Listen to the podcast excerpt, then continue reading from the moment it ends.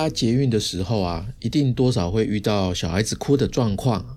那有的妈妈呢，她会很淡定的处理；有的妈妈呢，她会很紧张。我观察到的大部分人啊，对小孩子哭其实包容度好像都蛮好的，但我没有见过有人这样处理小孩哭的。日本人呢，我们都知道他们在公共场合是特别注重礼节的一个民族，特别是教养文化的部分呢，他们有三个不的教养法。第一个是不抱哦，家里可以很亲密，但是外出呢就不玩抱抱。然后第二个是不谈小孩，家长不对外人谈论孩子哦，就算讲说小孩子是参加哪支足球队啊，或者上什么样的学校，他们都不太愿意主动分享，因为不想要给别人炫耀的印象。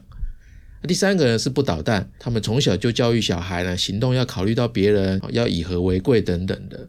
那前阵子呢，日本有一个四宝妈，就是有四个小孩的妈妈，她在 Twitter 上面分享自己啊，有一天独自一个人带四个小孩一起搭公车，那最小的小孩呢，就突然在车上放声大哭哦，然后他就说，他一面安抚小孩，然后一面担心呢会打扰到其他的乘客，他就开始焦虑起来，他就说，其实大部分的父母啊，脸皮都很薄。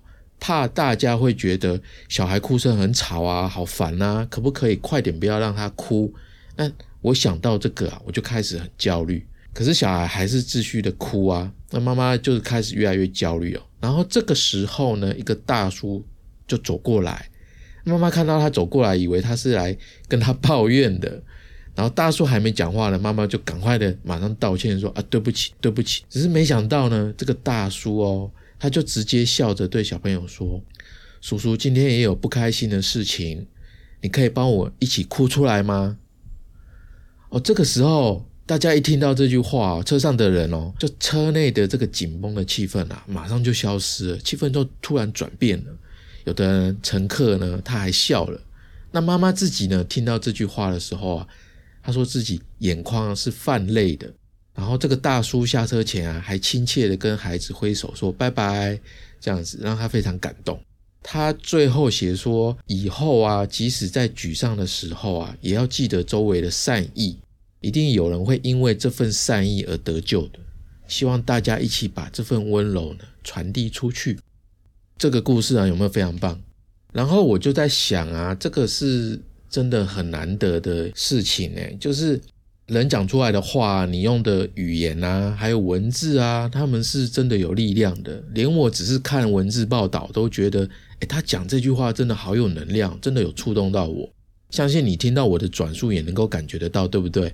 其实呢，话跟文字呢，它是表达方式，它只是表面的，而真正的是说这个大叔的内心，感觉他好像经历过什么样的人生风雨啊。沧桑的历练呐，是一个内心很丰富的人，然后才可以说出这么暖、这么温暖的话，然后一下子就化解了车上的气氛。这真的是很不容易做到的事情哦。所以我看到这个新闻啊，我也觉得说，也希望自己也有一天这么暖呐。只是哦，我老婆常常跟我说，我是变态的那种大叔啊。但 这个看起来我还有很大的改善空间啦。好，啊，这个开玩笑的。不过。如果哈，我是当时车上的人，如果我那一天刚好过得很辛苦啊，或者是有什么样的心事，对不对？就算他不是对我讲的，我一样同样会有被治愈的感觉吧，对不对？一定会有嘛。就有时候啊，一点点温暖，就会让绝望的人活下去哦。我们都不知道。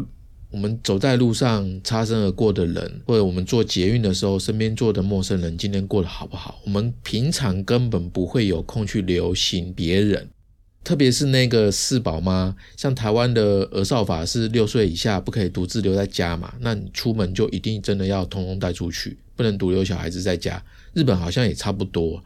如果她是属于说每天都要一个人带四个小孩的妈妈。可能小孩子都很小，可能最大的就小一、小二之类的吧。然后老公上班的这这种，那我相信他可能是长期一个人处于焦虑啊跟压力的心理状态居多。当然社会上也是有妈妈是每天都很从容的过日子的，不过那一种可能就是有保姆啊，或者是有家人在帮忙带。那我今天主要做这一集哈，是想说要透过这个故事中的两个主角，有两个部分的分享。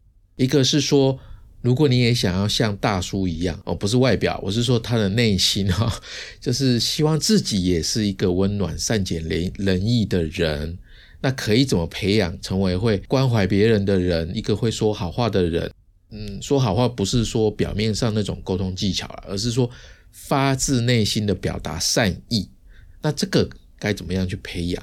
那另外一个就是，如果你觉得自己的日子很像这个四四宝妈，日本的四宝妈，嗯，当然你不一定是带小孩啦，就是说你的生活啊、工作啊，可能你特别容易紧张啊，容易焦虑，容易担心啊，或者容易感到寂寞。那怎么样培养一颗稳定然后不焦虑的心，然后能够在这个不确定性的时代啊，比较平稳的面对生活中的一切那今天呢，来分享这两个部分啊，其实大体上哦，它都是在做内在的修炼，所以两个部分呢，他们都有一些共通的概念跟方法可以用，它是互通的。那我们就来讲一下，第一个，我怎么样可以像那个大树一样，怎么变得比较温柔呢？一个是你可以多注意你身边有没有一些给你感觉很温暖的感觉很温柔的人呢？啊，有没有去想一下，然后去在生活当中跟他们相处的时候去观察他们，或者说你可以搜索一下你的记忆里面哦，曾经让你感受到一些温柔啊、善良啊和关怀的那个那个 moment 那个时刻，那个人是谁哦？去回忆一下，甚至说把这个记忆啊写下来是最好的。除了这个之外呢，另外啊。你可以从很多文学类的书，可以去挑不同领域的，去多看，去多想当中的文字表达，去体会，然后去学习这些书呢，不需要刻意选一些心理励志的、啊、灵性导师的，或者是传记类的，比较推荐你可以看散文类的。为什么呢？因为散文类的哈比较多是作者讲自己的一些所见所闻，主要它的内容精华就是在说。怎么从他的角度哦去看到他观察生活当中的一切？那不管是从你的记忆当中去写下来，或者是看书，这两个其实都在讲的是我们要学的是对生活当中的人事物哦，看看别人有什么样的观点，他的角度啊，还有他的感受是什么，然后从对方分享的这个部分呢，还有你的记忆当中哦，去尝试。对同样的事情表达自己的想法。当我们自己多了对生活更多的有更多的想法的时候，还有你的表达能力的时候，其实这个背后就是在你温柔的对待自己，就是对自己好啦。这个呢是在增强我们的感受力，还有接纳自己的各种需求，还有情绪的能力。这个就是对自己的一种慈悲啊。这个长期下来啊。短期你看不到什么样效果，但是长期下来，我们才可以慢慢的找到对别人的那种感同身受，然后你可以更容易、更清楚的表达出自己内心的一些想法。那这个时候呢，你的内心自然就会变得比较温柔跟慈悲。那这个呢，其实不是鸡汤，它是有原理的。这个原理呢，就是利用人性，因为人性是很容易拿自己的标准去看待别人的，对不对？我们有时候难免会这样子嘛，所以反过来，我们利用它，我们为自己建立什么样的标准，是不是就很重要了？我们是包容的标准、严厉的标准、平衡的标准，还是我们对自己很温柔呢？对不对？那如果我们对自己很温柔的话，我们是不是同样也可以自然而然的对别人也很温柔呢？哦，这个 idea 是不是很值得你可以思考一下呢？可以想一想哈。然后再来哦，我们还要增加感受力嘛？刚刚我们讲了生活当中的细节的感受，那还有另外一个很重要，就是辨识讯息的能力。那这个部分呢，平时我们可以用正念的练习。啊，正念的练习哦，网络有很多的分享，我就不再多解释啊，不再多说。那主要就是说，我们可以去接受来自于自己的身体啊、情绪啊、各种念头啊或者想法上面的讯息哦，把它练习成为自己行为跟思想的一个观察者，去觉察，然后回应这些讯息。刚刚讲的啊，身体啊、情绪啊、念头等等的。然后呢，你可以尝试想象一下，就是像玩电玩一样，你尝试把自己抽离出来，就好像你是操纵自己的那个人，那个操纵者的这种感觉。如果你比较能够带入这种抽离想象的话，接下来你可以进一步想一下，你会用什么样的语气语调啊？你会用什么样的眼神说话用字啊？去安慰啊，去欣赏啊，去激励眼前的这个人啊，这个人就是你啊，只是你把你自己抽离出来，然后看你自己，然后这个人哦，你面对的这个人，他会觉得舒服跟信任你，他会对你感觉很安心。你要用什么样的方式去关心他，然后为他做什么？然后你可以想一下，把它写下来。这个需要多做几次啊，甚至说一个固定周期做一次。那你建立这样的习惯之后啊，你之后还可以进一步去研究更多的部分，比如说你可以观察看看我这个人哦，你抽离出来的，你面对这个人，他一直缺少什么，然后他渴望什么，他相信什么，不相信什么，那可不可以帮助他放下一些执念，然后帮助他去找到一些呃已经拥有的，还有那些可以给给他力量的一些人跟事。不管是什么，可以把这些你想到的把它记录下来。那这个，当你去这样做的话，哦，有时候我们难免会感到无助嘛，或者是需要被关心，然后需要重新振作的时候，那这些记录啊就会变得非常有用。以上这个这些小方法哦，在建立自己的敏感觉察跟关怀的同时呢，其实它同步的也一样哦，会反馈在生活当中你面对的。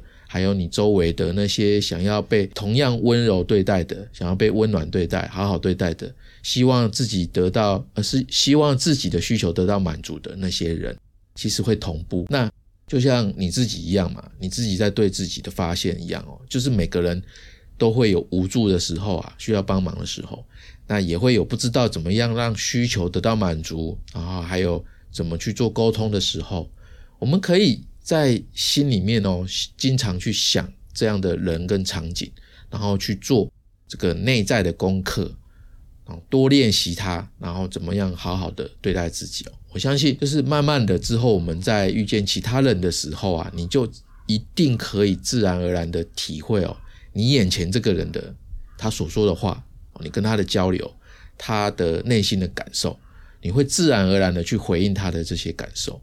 自然呢，别人也会感受到，哎，只有属于你的那一种善意，那种温暖。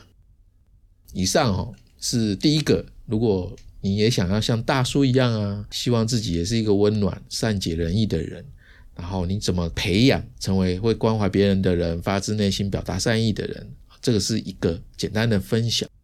那另外一个，好，我们继续来讲，如果啊，你觉得自己的生活、你的日子啊，很像这个日本的四宝妈啊，不一定是带小孩，可能你的生活容易紧张、焦虑啊，特别容易担心，容易感到寂寞。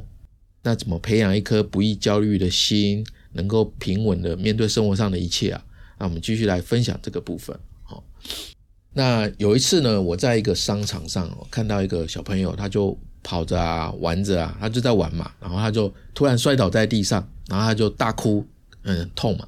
他妈妈就跑过去，然后一把就把他拎起来，这样子。这个妈妈呢，不是先问他，不是先问小朋友说：“哎，你痛不痛啊？”安抚一下小孩子，而是想可能想要转移他吧，就是转移他的这个焦点，就是用手指指着前方的这个玩具区说：“哎，你看那边有好多玩具哦，一定很好玩。”那可是小孩子还是哭，还是大哭啊。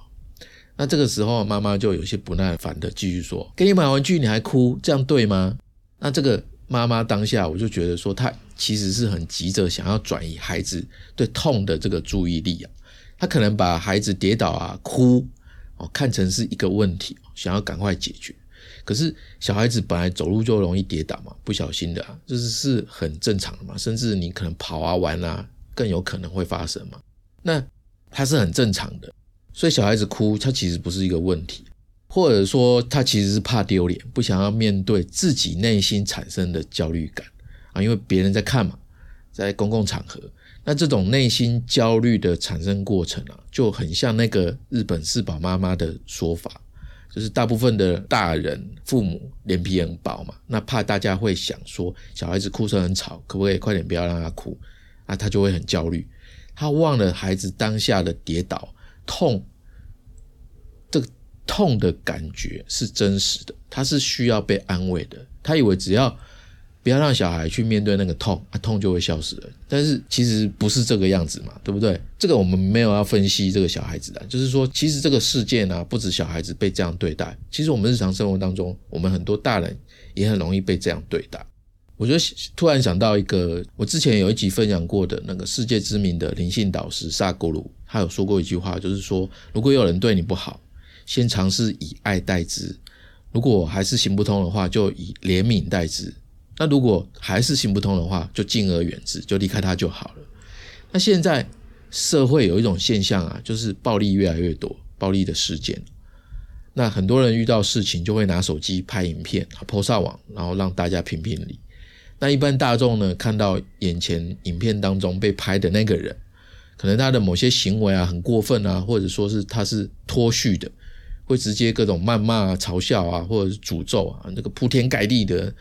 这样子，然后留言的人，他可能留下一句话，他就走了，哦，他可可能根本还忘记自己留了一些什么话，但是呢，这些留言哦，会集体留在那里，然后变成集体的网络暴力，这个是已经是网络的常态之一啊。可是很多时候，不管对错啊，这个人夸张不夸张啊，我们都只是用片面的资讯去论断一件事情。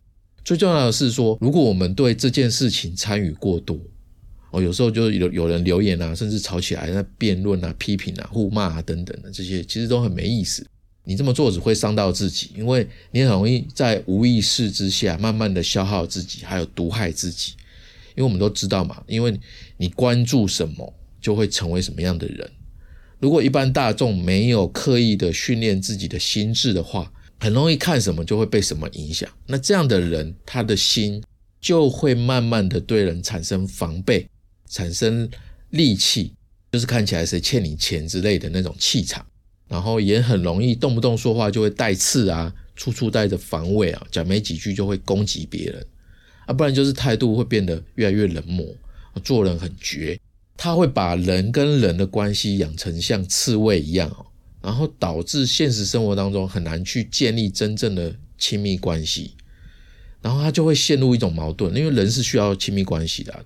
他会变得怎么样呢？他会变得他渴望亲密，可是心里面呢又怀着那种忧虑啊，渴望温情，可是他自己又充满敌意他宁愿孤独，也不愿意主动去靠近别人，施出善意。就算是已经建立起来的关系哦，也很容易毁掉。那这个背后呢，其实就是他慢慢在养成对爱的一种怀疑跟恐惧。不晓得大家可不可以理解这个部分所以。我们要尽量避免去接触那样的讯息，就是我们怎么办呢？怎么样可以养成好的内心修为，可以让我们自己的内心比较平和，不会受到外界太多的影响。那当然，我们生活当中难免会遇到一些，就是看到一些负面的事情啊。不过，我们还是有一些方法能够帮助我们不会受到影响，甚至说被他们控制，还是有一些方法的。那在讲之前呢，其实你可以回想看看。很多时候啊，能够触动我们的、打动我们跟别人内心的一些给人家舒服的感觉啊，哦，或者是温暖的、温柔的一些好的感觉啊，是不是通常有时候就只是一个眼神、善意的眼神、一个微笑、一句话、别人的一个举动？那这些其实统刮起来啊，他们都是生活当中细节的累积。就是你有没有去注意到这些细节？然后，如果我们自己能够多增加这种生活当中的细节，去把它累积起来，这些累积呢，就能够让自己的内心呢越来越强大跟稳定。那么有以下六个做法，这个六个概念呢，就分享给大家参考。那部分呢是我自己就有的习惯，你不一定全部都要，你就选一个觉得你你喜欢的，你觉得不错的，去尝试看看就 OK 了。第一个呢是建立记录碎片的想法。建立记录碎片想法的习惯。这个时代呢，我们都知道，我们的日常生活当中变得更碎片化了。啊，我们的许多私讯啊跟沟通都是碎片的。你可以不用像我一样哦，每周一篇文章啊，他开始去输出学到的东西哦。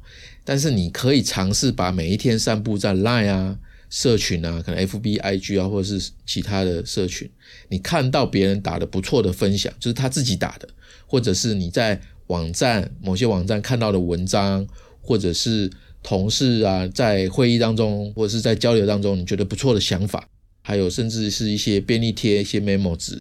反正你直觉觉得重要的资讯，找个地方把它像是会诊卡片的一个笔记概念就对了。你可以甚至呢为他们设一个 hashtag 标签，好把他们记录一下，会诊一下。那这个方法呢，主要的用意就是记录想法的川流，川流不息的川流的意思哦，想法的川流。因为我们每天大脑当中啊有很多来来去去的想法。大多会是一个念头，咻一下就过去了。如果你不去记它，你就会忘记了。所以找个工具，赶快把它出现的时候，哎，赶快方便快速的存起来，就很重要。啊，这个意思就是说，把思考跟想法当做将来提炼生活的一些素材。这些素材长期累积下来，有一天你会发现哦，一旦你工作、生活啊有遇到卡关的啊，遇到挑战啊。人生失意啊，思维可能想法一些需要升级啊什么的，可能你需要的一些关键资讯哦，跟答案啊，就在这里面哦。因为其实很多人没有记录想法的习惯，当然不是因为懒惰啊，而是说现今主流的工具跟方法，其实大部分都在给你更好的写作体验，还有更丰富的建立知识之间的关联这些连结。这个倾向就是有点把大家都当成那个布洛格作家了。可是，一般人，多数人根本不会像我这样子，每周一篇，可能七八千字的内容，甚至九千多字的内容。所以，相比之下，比起怎么组织知识跟输出文章，我觉得一般人更缺少的是更快速、更方便的去做记录，然后在大量的记录当中去找出关键字，帮助你进行思考上面的结构化跟组织化。这个 idea 非常有价值。也许你本来就会有这个类似的做法。如果你不知道的话，你现在听到了，那你赚到了。通常我只分享给来找我咨询的客户，那这个对工作特别有用，对生活呢也很有用。因为大多数的人，我发现问题其实都不在于整理跟分类知识，因为技能类的知识是死的，通识类的或专业领域的，其实大家都会，没有什么了不起的。网络上有很多很多的分享，大家都会储存，反而是在说人跟人的差别就在想法上面。还有想法，你有没有都记下来？就像我之前有分享过的思考框架系统嘛，那你有框架，可是你没有想法跟元素也没有用啊。那关于这个思考框架系统，有兴趣的可以去找第二季啊，就 S Two 第二季的第四集《生活就像巧克力》那一集来听。那文章连接我一样放在这一集的呃文字版，在这边你可以去看，就是。你想哦，每个人上班最终都只会走向一个结束嘛。不管你是怎么走，你都是退休，或者是离职自己做，或者是你结，可能你结婚了，你就当家庭主妇等等。我不知道，反正就是同样都会走向结束嘛。那所以，我们最好不能只依赖公司的一个知识管理系统，你要有自己的。所以你要自己有一个个人的资料库工具，可以伴着你自己一辈子，随时随地你都可以拿出来记录提炼它。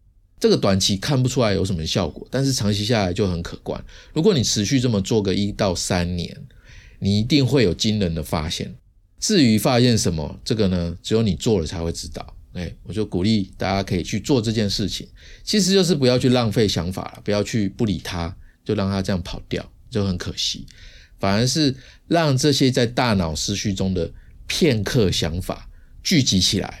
让他们有一天在你焦虑不安、有困难，或者是有想要突破的时候，他们就会像是小天使一样哦，看得到的小天使会来帮助你。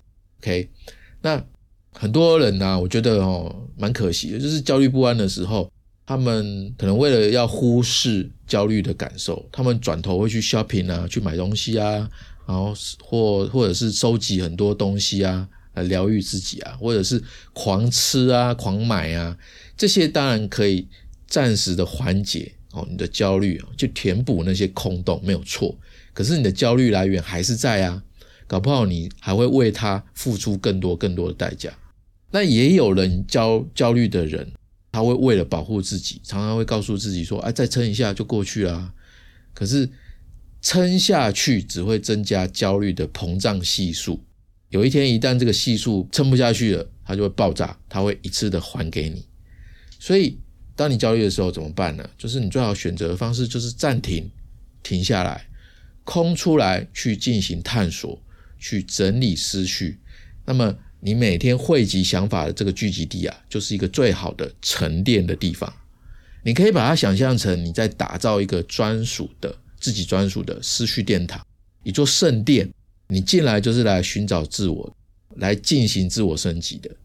你可以搭配有仪式感的流程来进行这件事，比如说听点音乐啊，泡个澡，哦，点个熏香，喝杯好茶，然后沉淀在自己的这座圣殿里面，这样感觉是不是很棒嘞？就是这个概念。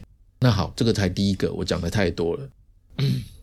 第二个，观察别人体验生活的方式，有选择的去模仿。去复制，实际观察呢本身就是好奇心的一种嘛，所以我们也不要想太多哦，不要总是在思考，还要多去感受跟体验。像那个享受的英文 enjoy 嘛，哦，e n j o y 的 e 跟 n，它本来就有进入的意思啊，但进入的意思就是说，哎，我们要去实践，要去做。所以，如果一直停留在评论自我或者是觉察自我的生活，你没有去实践，有没有去接触、增加体验，你就没办法真正增加生活当中的广度跟深度。所以呢，这时候你可以选择一个你没有过的别人的方式去尝试看看，去享受看看，去体验看看。我最近有一个习惯啊，就是把小红书 APP，哦，有的人应该知道小红书，很多人用。里面呢，就是把一些我很喜欢的内容，我会把它收藏起来，然后看看这些版主他们有哪一些具体的生活体验。有的人呢，他是分享电脑桌的精心布置啊，这布置的哇，很疗愈，很好看，很整齐。有的人他是分享呢沉浸式的回家体验。有的人呢，他是分享跑步的，哦，不是看技巧的哦，而是说他分享他跑步运动的内心感受。那有的人呢，他是分享中年创业啊，还有一些待人处事的心境啊，不是讲那些套路方法的，而是他自己的心境。每个人都不一样。那我觉得小红书的内容优质很多啊，所以我也很推荐你还没下载的可以去下载来，然后找一些优质的内容把它储存起来，观察别人，然后去模仿他们的生活。那这个第二个观察别人的方式，也刚好符合第一个记录碎片想法的概念哦。所以是很也是很棒的。我们从别人的生活当中去体验看看，去长出自己的体验。第三个呢，就是不过分的强迫自己正向思考，把我无能为力的事情分开去做好课题分离。正向思考的前提呢，就是在于说正视自己的焦虑，然后用不同的方式去解读它。但是如果你过分强调、过分强迫自己正向思考，它就会歪掉，它就会变质，可能会变成严重的自我欺骗。就像我们前面有讲的第一个方法后面所说的，不少人遇到事情常常会告诉自己再撑一下，再撑一下就过去了。但是撑下去只会增加焦虑的这个压力膨胀系数。所以真正的正向思考是说，诶，我要接受我不能控制的事情，它本来就是正常的事情。有些风险不是我自己努力了就会不存在的。因为有时候所谓的时代的风向，它就是一种规律的变化嘛，它是一个大的规律，它占我们人生很大的比重。如果你要做的事情，你的想法刚好不是这个顺风车，不是这个风向，那这个就不是你的错啊。因为我们人是没有办法改变这种规律的。当你开始这么想，你就不会过度的执着，反而会想说：那我顺应规律好了，赶快把焦点放在思考下一步。赶快去进行转弯。当我们开始练习有这样子的想法，去做好我跟外界的这个课题分离哦，那相对的你也一定会对自己的生活越来越有掌控感。那这个思维是非常重要的，所以我也鼓励大家觉察，去看到这个时代的风向，去找出那个规律。第四个，学习专注，像我的 iPhone 手机啊。每到一个时间，它就会跳出这周荧幕的使用时间，然后它会它会跟我说这周零碎的时间加总后，我总共用了几小时。那这个部分呢，我觉得是说，我们可以尽可能的让自己的时间化整为零，专注的做一件事情的时间越来越多。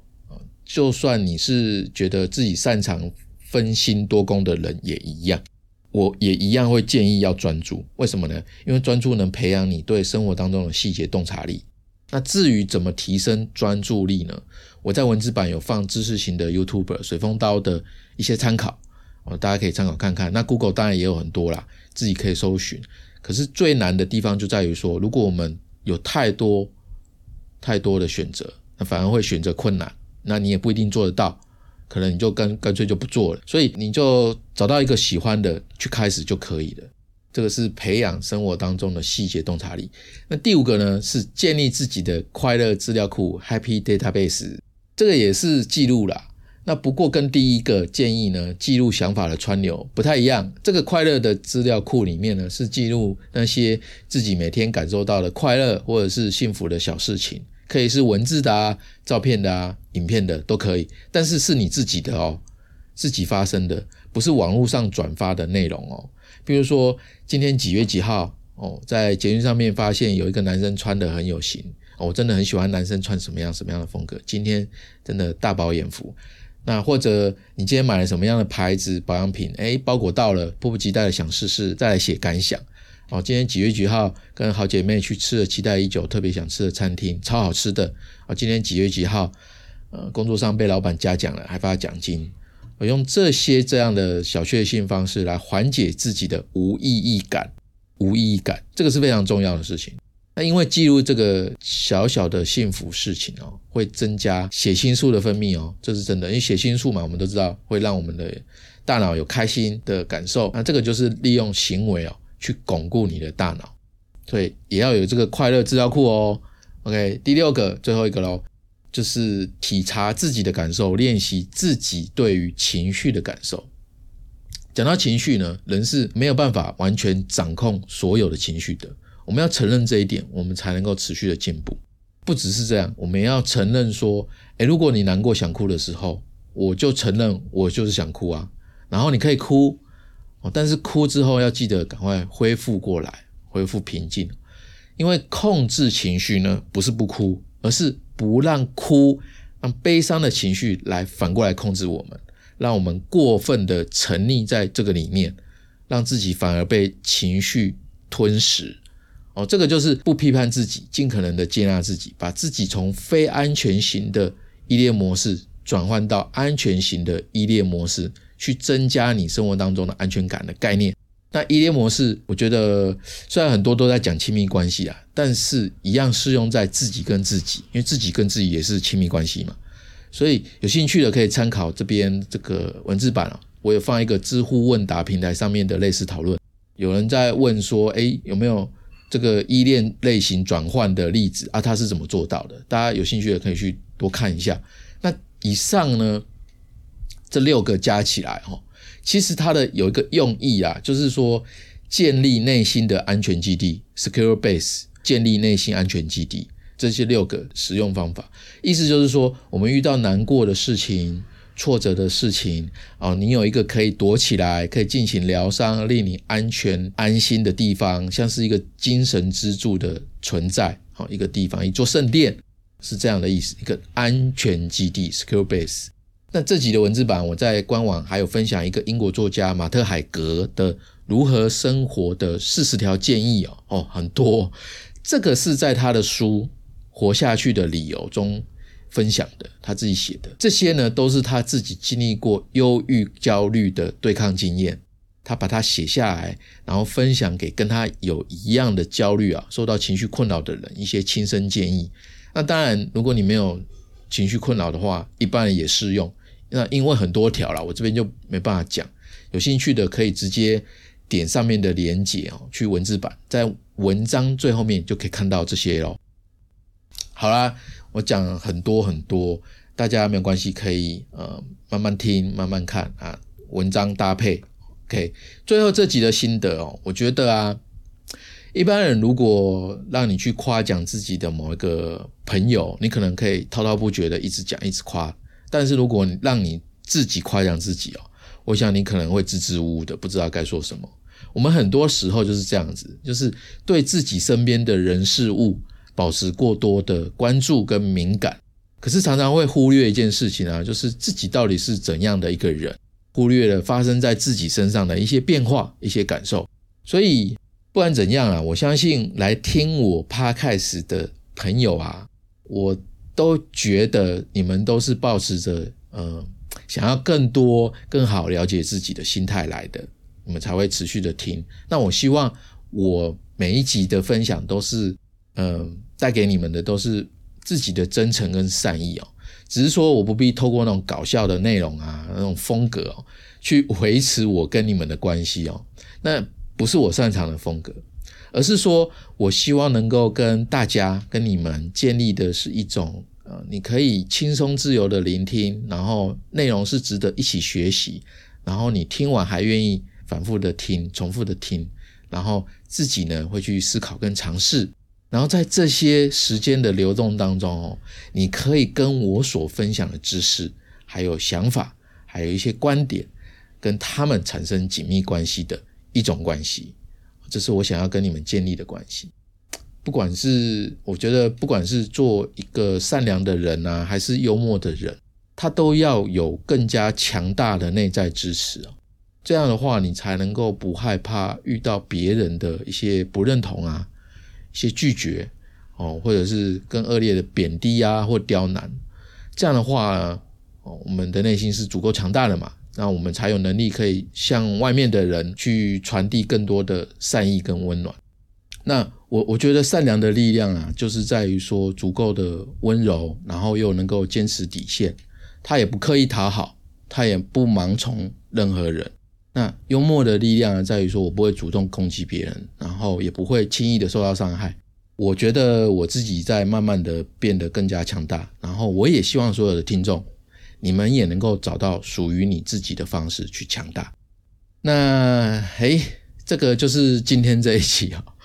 我刚刚算了一下总字数，我就是文字版的，有九千五百六十五个字哦，包含标点符号等等哦，真的要 真的要疯了。一周一篇啊，九千多，好像还没有超过一万多的吧？我记得还没有。所以大家听完，请记得帮我在 Apple Podcast 还有 Spotify 五星留言评价。还有，我也非常欢迎你赞助我一杯下午茶哦。我每每一集讲那么久，其实口蛮渴的啦。那你的支持是我的创作动力哦。我不强求，我不强求，我真的不强求。但是还是希望大家可以去做好吗？OK，我需要大家的善意。如果你的工作职涯有什么地方想要需要我帮助的，呃，欢迎都跟我预约。那在官网的右下角有一个聊天功能，那等一下下它才会跑出来，然后看到后呢，你点开就可以使用，可可以跟我留言了。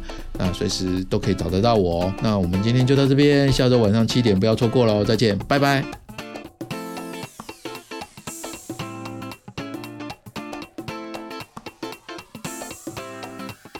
最后来分享我做这个频道的理念，因为我真心觉得心理学帮助我正确的、科学的、逻辑的来了解自己，并且能够对别人更有同理心，而且学习心理学可以让你在这个人云亦云的时代中不会随波逐流，反而能够在不确定性的时代活得更好。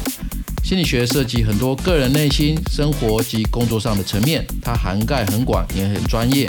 一般人不容易入门，所以我化输入为输出，用声音当做学习笔记的概念，创办了好好听你说。欢迎你加入我们的学习行列，希望小伙伴们透过每一集的主题，跟我一起走进心理学的世界，成为更好的自己。如果我能做到，我相信正在听的你一定也能做到，因为你就是你自己的主宰。如果你有什么问题，欢迎私讯我。如果你认同我的理念，我需要你留下你真实的评价。你的支持是我做节目的动力，好吗？同时，我也想跟你说，你可以把很有感觉的一集分享给你最在意的人。你的小小举动就有机会让你周遭的人变得更好。你现在收听的是《好好听你说》，我们下周三晚上七点再见。